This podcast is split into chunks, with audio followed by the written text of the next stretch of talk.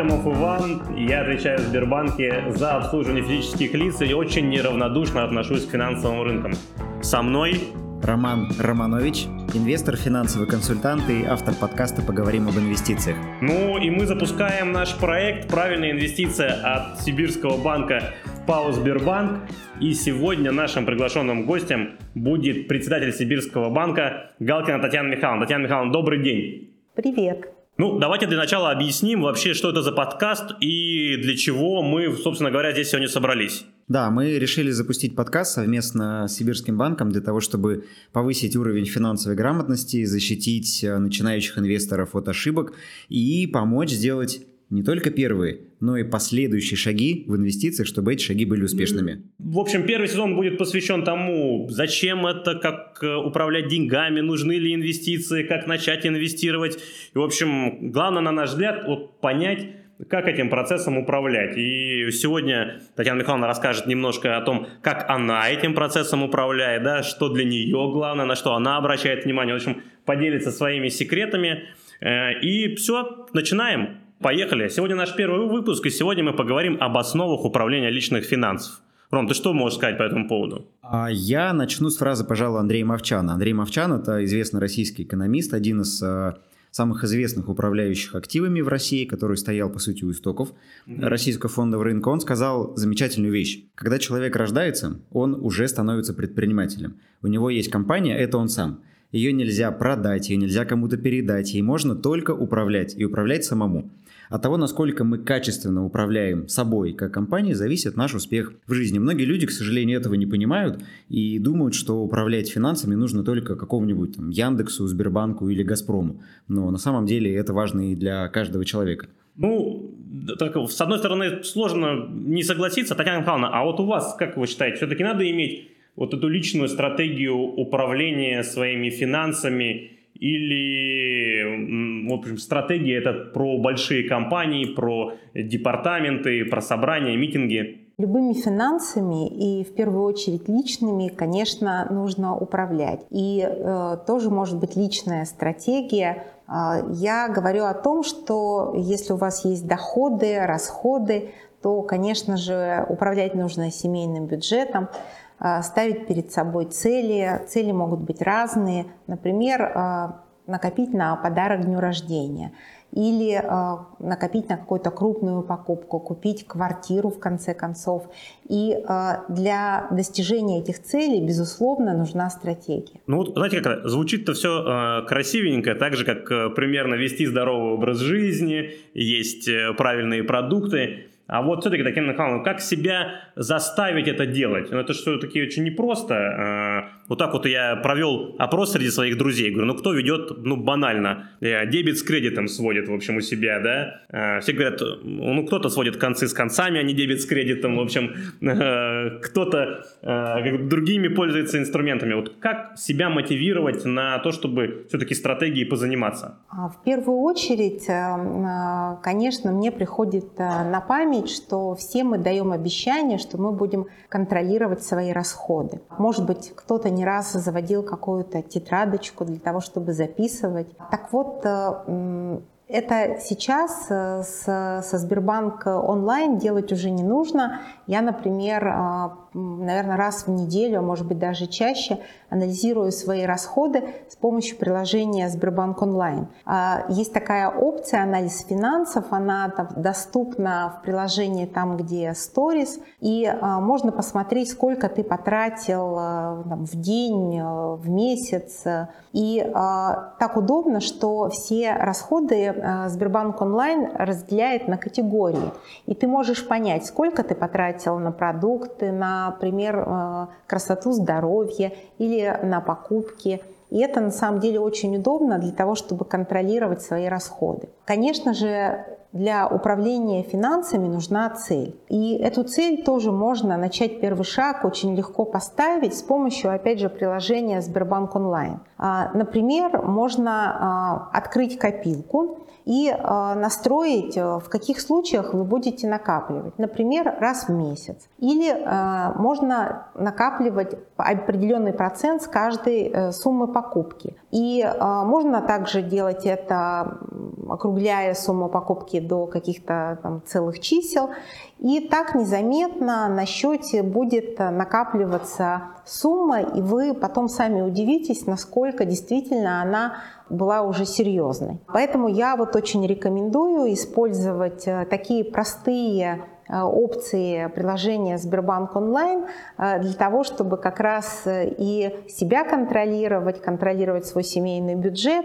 И в итоге вот такие простые правила, простые шаги позволят действительно сделать первый шаг в том, чтобы накопить на вашу мечту. Потихонечку заходим вот с этими целями, о чем говорит Татьяна Михайловна, вот этими штучками на такую правильную штуку, как Э, формирование целей, формирование капиталов, и вот та теория трех капиталов, которую ты, да, Ром, рассказываешь в своих подкастах своим ученикам. Да, вообще хотелось бы начать э, с понимания, что любая э, инвестиция, любой актив, которым мы владеем или можем владеть, он обладает тремя характеристиками. И здесь тоже не все это понимают. Какие это характеристики? Это ликвидность, надежность и доходность. Причем, знаешь, что самое интересное? Это то, что не бывает актива, который одновременно ликвидный, надежный и доходный. Ну, я не знаю, может, у Татьяны Михайловны есть такой секретный актив. Видный, надежный и доходный. Ну, степень ликвидности может быть разная, я, наверное, приведу пример, что это облигация Сбербанка. Это и ликвидный, и надежный, и доходный инструмент. А честно говоря, как я как сотруднику Сбербанка с этим не поспоришь. И доходный, и ликвидный, и, в общем, и надежный. Но действительно, вот эти три характеристики, они на самом деле создают такое трехмерное пространство э, активов, и тебе, как э, инвестору, приходится ну, лавировать по сути, да? Конечно, и отсюда уже как раз вытекает вот эта модель трех капиталов, которая говорит о том, что в управлении личными финансами, формировании личных целей а у нас с вами есть три категории целей. Это короткие цели, это средние цели и длинные цели. Так вот, короткие цели, для них используется текущий капитал. Это, по сути, капитал на наше текущее потребление. Это сходить в магазин, э, оплатить сыну школу или кружок, купить как раз вещи на распродаже, как и было запланировано. Это текущий капитал, который мы планируем на наше повседневное потребление. И главная характеристика здесь это ликвидность. Ну, потому что нет ведь смысла э, приходить в магазин за продуктами и пытаться купить свою потребительскую корзину, отписав продавщице долю в своей квартире. Да, ну, потому... да или там, например, те же самые облигации Сбербанка. Несмотря на то, что они, э, ну, все равно можно присвоить такой статус больше ликвидности этому инструменту, ну, по сравнению, например, с недвижимостью, но рассчитаться ими сложно на кассе, да? Да, поэтому самый ликвидный инструмент – это деньги на нашей карте, либо в нашем кошельке. А второй тип капитала – это резервный. Это капитал на цели э, сроком до двух лет, накопить на отпуск, на ремонт в квартире, на свадьбу, может быть, ну, что-то такое. И здесь главная задача – это надежность. То есть нам главное эти деньги сохранить, потому что у нас э, есть четкий срок, когда мы хотим достичь, и здесь мы можем использовать как раз те самые облигации Сбербанка, либо банковские депозиты, потому что они наиболее надежны, и можно планировать сроки. Но, к примеру, если мы э, хотим накопить на отпуск в Турции и вложим все деньги в покупку акций Тесла, они упадут, то в Турцию мы не попадем. В лучшем случае поедем в деревню к бабушке. Да, на дачу. А, а... Копать картошку. Вот. Слушай, ну, а тогда вот э, все-таки с этим э, вопрос, да, потому что следующее это, наверное, уже длинные цели, да, и там уже совершенно другие инструменты, другие горизонты. Но вот здесь опять же дилемма, потому что что мы видим в современном обществе э, так называемого бума потребления? Что люди например, свои долгосрочные цели, например, как покупка квартиры, пытаются перенести в текущие затраты с помощью кредита, да? Ну, то есть они как бы говорят, я в будущем заработаю вот все это и начинают от, а, отдавать. Вот, Татьяна Михайловна, вот вы как разделяете этот подход? Все-таки, э, как представитель кредитно-финансовой организации, все-таки кредиты, этот вот извечный вопрос, это зло или это возможность реализовать э, свое желание здесь и сейчас? Конечно, к вопросу взять кредит нужно относиться ответственно и взвешенно. Но, например, если вы хотите улучшить свои жилищные условия, например, родился ребенок или вы хотите купить новую квартиру, то альтернативой может быть, например, аренда. Но э, если вы платите аренду, то вы не приближаете э, себя к вашей заветной цели э, в итоге иметь квартиру а эти арендные платежи просто уходят, являются вашими расходами. В то время как платеж по ипотеке все-таки это то, что вы каждый месяц фактически покупаете вот эту новую долю или увеличиваете новую долю э, в вашей квартире. Но от некоторых э, эмоциональных покупок э, можно вполне себе отказаться. Например, вы решили себе купить шубу, а альтернативой может быть просто красивый пуховик. И вот здесь я, конечно же, действовала осторожно, взвешенно и не совершала эмоциональных покупок э, в кредит. А, чтобы потом не сожалеть и не думать, в общем, я могла бы или мог бы без этого обойтись. Вот, Татьяна Михайловна, ваши бы слова сейчас должны услышать все жены и мужья, да, и понять, что, да, в первую очередь, жены, мне кажется, сначала должны услышать, что красивая шуба, может быть, не удовлетворяет целям семейного бюджета, а проще выбрать красивый пуховик, и не нужно э, для этого, ну, брать кредиты, да, ну, то есть везде нужен такой правильный, рациональный э, подход, да, да, ну и возвращаясь опять же к инвестиционному капиталу, мы рассмотрели вариант переноса из будущего в сегодняшнее время, а большая часть людей, кто приходит в инвестиции, они как раз сегодняшний свой капитал направляют на формирование будущих своих каких-то целей,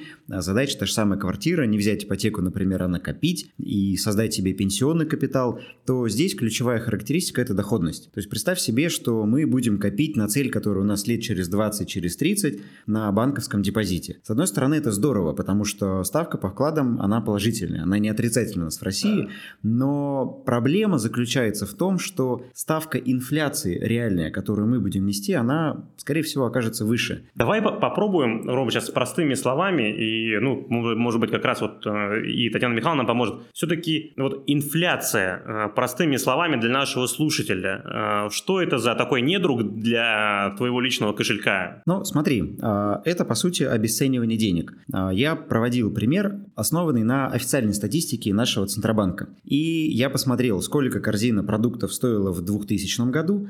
и прикинул, что на 1000 рублей можно было купить какой-то набор продуктов. И спустя 20 лет, в 2020 году, этот же самый набор продуктов стоил уже не тысячу, а как думаешь, сколько? Это было в 2000 году, да, ты да. сказал? В 2000 году. Татьяна Михайловна, ну давайте, э, я сделаю ставку, и вы сделаете ставку. Но я думаю, что этот набор продуктов уже стоит типа тысяч пять, ну я сейчас условно говоря. Татьяна Михайловна, а у вас? Четыре с половиной тысячи. Шесть. На самом деле в шесть раз, в шесть раз э, увеличилась потребительская корзина, ее стоимость за 20 лет. И что самое интересное, мне показалось, ну, непонятно, 6 это много или мало? Ну да, цены выросли в 6 раз. Что с этим делать? И я наложил вторую статистику сюда. Я посмотрел 1000 рублей, вложенная на банковский вклад в 2000 году, сколько она дала прироста к 2020? Ну, давай так, я сейчас... Это, конечно, сложные проценты, но я сейчас прикинул, что пальцем в небо, что 1000 стало примерно 2,5. Татьяна Михайловна, у вас? Я за 5,5. Татьяна Михайловна ближе 4,7 в 4,7 раза увеличились деньги на банковском вкладе, и при том, что потребительская корзина выросла в 6 раз. То есть получается, что за это 20-летие цены выросли сильнее, чем приросли деньги, вложенные на банковский депозит. И получается, что на длительном горизонте времени копить деньги на вкладе не совсем эффективно. При этом я не говорю, что вклад плохой инструмент, он классный. Для коротких целей, для создания подушки безопасности, для резерва, но для длинных целей сроком 10, 20 и более лет он не даст прироста, потому что здесь главное прирасти. То есть, к примеру, тот же российский фондовый рынок, он вырос ну, понятно, что он рос там с низкой базы, то, что было в 2000 году, это, по сути, только начало и подъем с колен российской экономики, а, вырос с учетом дивидендов а, почти в 20 раз. Ну, Татьяна Михайловна, вот вы правильный, мне кажется, посыл такой сделали. Я недавно смотрел а, отчет того, сколько людей в стране ну, ставят своей задачей ну, такой правильный вроде как будто бы цель, а безбедная старость. И только 3% э, респондентов каким-то образом, да, на текущий момент своими активными действиями формирует вот капитал на эту цель. Вот, Татьяна Михайловна, какая-то характеристика цели, которую ты себе ставишь, она, э, можете какие-то там три характеристики сказать? Она должна быть какая? Вот, осязаемая, неосязаемая, долгая, маленькая ли, большая ли? Цели прежде всего а, могут быть разными по сроку. Например, краткосрочные цели, ну, это могут быть цели от трех месяцев там, до года, среднесрочные это до трех лет и, или до пяти, и а, долгосрочные это уже цели, которые мы ставим себе на срок 10 лет и выше. Конечно же, цель а, должна быть взвешенной, рассчитанной. Если вы неправильно себе поставили цель, например, вы очень сильно завышили ожидания по э, вашему доходу, но очень хотите все-таки, чтобы э, цель была достигнута, то это может, э, на мой взгляд, привести к избыточному риску. Ну и последнее, я считаю, что все-таки цель надо ставить или переоценивать в той валюте, в которой вы зарабатываете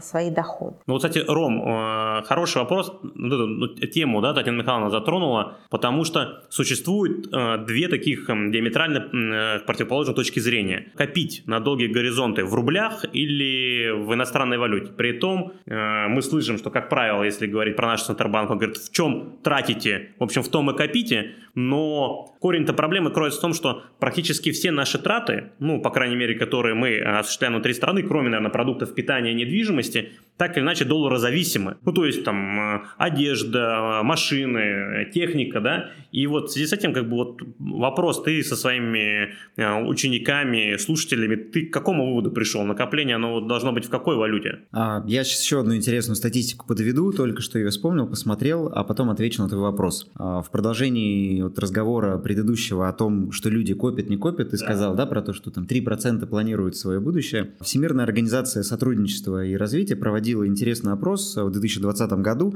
в разных странах, и она спросила у людей, насколько денег, вернее, насколько дней, недель, месяцев вам хватит ваших накоплений, если вы потеряете работу. И меня поразила, на самом деле, история с русскими, потому что 42% россиян потратят все свои накопления за неделю. То есть накоплений нет. А, причем, знаешь, что самое интересное, а, мне это тоже удивило, там был а, пункт ответа «я не знаю». Ну, то есть я не знаю, как у меня дела обстоят с финансами. И в России порядка 10% ответили, что я не знаю. Но больше всего меня поразили итальянцы. Итальянцы в 44% случаях ответили, я не знаю. То есть их спросили, насколько, насколько вам хватит ваших накоплений? Говорит, я не знаю. Почти половина страны сказала, что не знает. Итальянцы, мне кажется, все-таки в их темпераменте э, заложен некий авантюризм. Э, но возвращаясь к вопросу, все-таки в какой валюте э, вот это делать? Если я все-таки принял решение, я говорю, нет, я не готов, вот как те 42%, надеяться на что-то, готов опираться на свои собственные накопления. В чем их вести? А, я считаю, что нужно делать распределение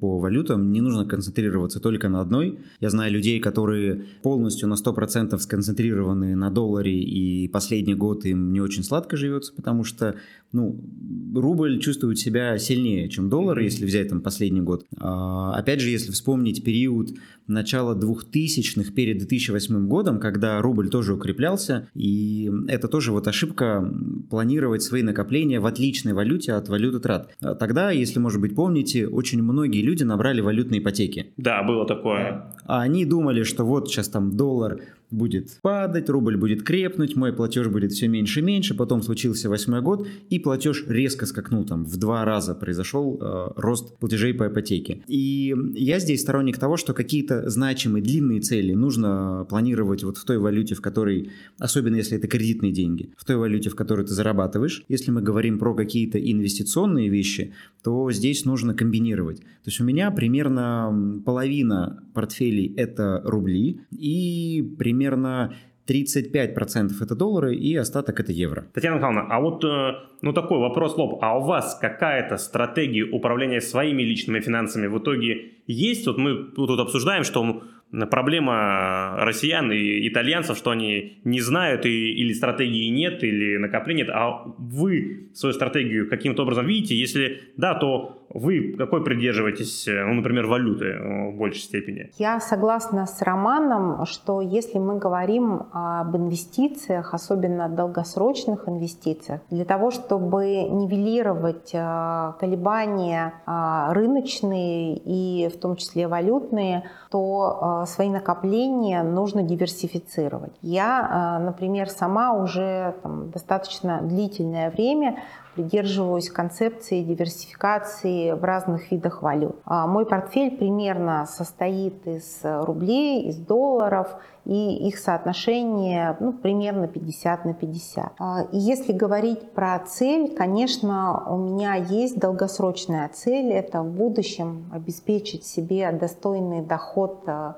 на пенсии, более э, среднесрочная цель – накопить на образование ребенка. А, и я хотела бы еще раз вернуться к Сбербанк э, онлайн. А, есть такая опция, что можно себе вот как раз поставить э, цель и выбрать подходящий для себя инструмент. В первую очередь нужно войти в раздел там, инвестиции и пенсии и пройти анкету, которой вам зададут вопросы относительно какую вы доходность э, для себя предпочитаете и э, на какой риск вы готовы идти. И после того, как э, эта анкета будет вами заполнена, вам будут предложены инструменты инвестирования для вас. Например, у меня профиль, э, мой профиль после заполнения этой анкеты получился взвешенный. И э, мне Сбербанк онлайн предлагает э, инвестирование в облигации, в паевые инвестиционные фонды,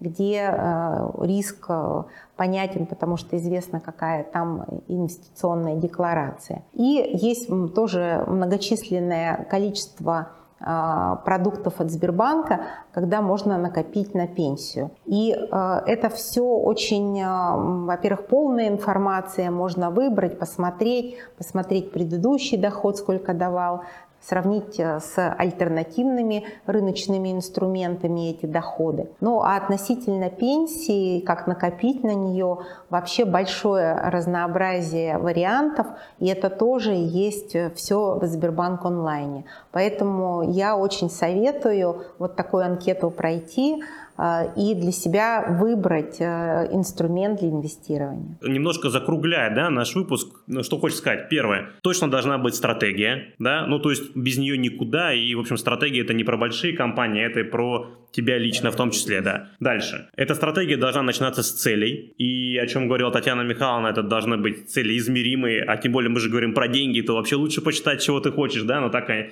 они должны быть достижимые, ну и у тебя должен быть какой-то расписанный план, да, по этому поводу. Нет смысла откладывать на завтра. Да. Уоррен Баффет говорил, что лучшее время начать инвестировать вчера, да. но можно начать сегодня. И, ну, в общем, наверное, такие вот, Татьяна Михайловна сказала свой лайфхак, например, она отказалась от э, покупок не в дни распродаж. Ром, вот много людей говорит, ничего не инвестирую, не коплю, нет денег, вот нет, не хватает. Твой лайфхак, откуда взять деньги? Вот один лайфхак, я тоже поделюсь своим. А, мой любимый лайфхак, я разбираю его с учениками своими и очень часто практикую. А, я называю его балкон и кладовка. Это когда ты выходишь на балкон или заглядываешь в свою кладовку, вытаскиваешь оттуда все вещи, которые там лежат непонятно сколько, mm-hmm. и фотографируешь, выкладываешь на Авито и продаешь. То есть у нас э, самый такой большой рекорд, человек продал ненужных вещей на 70 тысяч рублей. Просто за один раз. Вообще вообще просто выложил за бесценок, там, там, это тысяча, это полторы, это там еще сколько-то, да? По-разному. Там было детское кресло, например, детский велосипед трехколесный, ребенка, который вырос уже и во все гоняет на двухколесном. То есть такие вещи, которые мы складируем, э, ну это как русскому, да, человеку это присуще, что вот... На всякий случай. На всякий случай, а вдруг пригодится, да? Но надо понимать, что освобождая пространство, мы пускаем и энергию новую, и эти деньги мы можем направить на инвестиции. Ну, по крайней мере, с этого начать. Да, по крайней мере, с этого начать. Ну, я не знаю, но мои любимые лайфхаки это же, это, естественно, возврат налогов. Это, ну, мне кажется, это, с этого должен начать э, каждый. И это медицинские расходы, это образование, это подоходные налоги, это возврат э, с покупки квартиры, с э, ипотеки. Э, ну и, честно говоря, я вот сам недавно только начал пользоваться. Это лайфхак, который есть у нас э, в Сбер онлайне, подключить себе копилку. Просто я сделал себе 3% от трат, у меня уходит э, на вклад. Все, незаметно, каждый, каждый день мне приходит смс что там, не знаю, 187 рублей, 573 рубля, ну и так далее, просто ушли на вклад, и таким образом там что-то копится, формируется, причем я к этому не имею никакого такого непосредственного участия. У меня тоже такая штука есть, причем она еще и инвестируется. То есть в Сбербанке, я знаю, скоро появится эта штука, да? У меня уже эта вещь инвестируется. То есть тоже весь кэшбэк накопленный. А каждую неделю я себе настроил по 1000 рублей по понедельникам у меня откладывается туда. Ну и плюс каждые траты по копеечке, по копеечке капается. И, и незаметно я накопил за последние месяца два 30 тысяч. Ну только, Татьяна Михайловна, помимо не покупать э, в, э, не в распродаже, какой-то финальный лайфхак для завершения нашего первого выпуска? Э, я посоветую подружиться со Сбербанк онлайном в части как раз анализа своих расходов, э, принять решение создать э, копилку э, и копить, и выбрать, э, пройти анкету, определить свой профиль риска и выбрать подходящий для вас инструмент для инвестирования. Поверьте, это будет просто, гораздо проще, если вы используете этот такой чудесный инструмент. Ну, мне кажется, мы как раз набрались лайфхаков, а у меня просьба к нашим слушателям, завершая наш сегодняшний первый выпуск – в комментариях, которые у нас будут на нашем лендинге, в комментариях, которые будут под подкастом, пишите, какие свои лайфхаки экономии, высвобождения семейного бюджета вы знаете, каким образом вы экономите, как начать вот стартовать э, инвестиции, как себя на это сподвигнуть. В общем, мы будем рады и, естественно, все самые лучшие комментарии соберем, потом сделаем какой-нибудь отдельный подкаст, выпуск э, лайфхаков для того, как начать инвестировать. Татьяна Михайловна, спасибо большое, что были с нами сегодня. Ну, с почином. С почином. Все, пока-пока. Спасибо.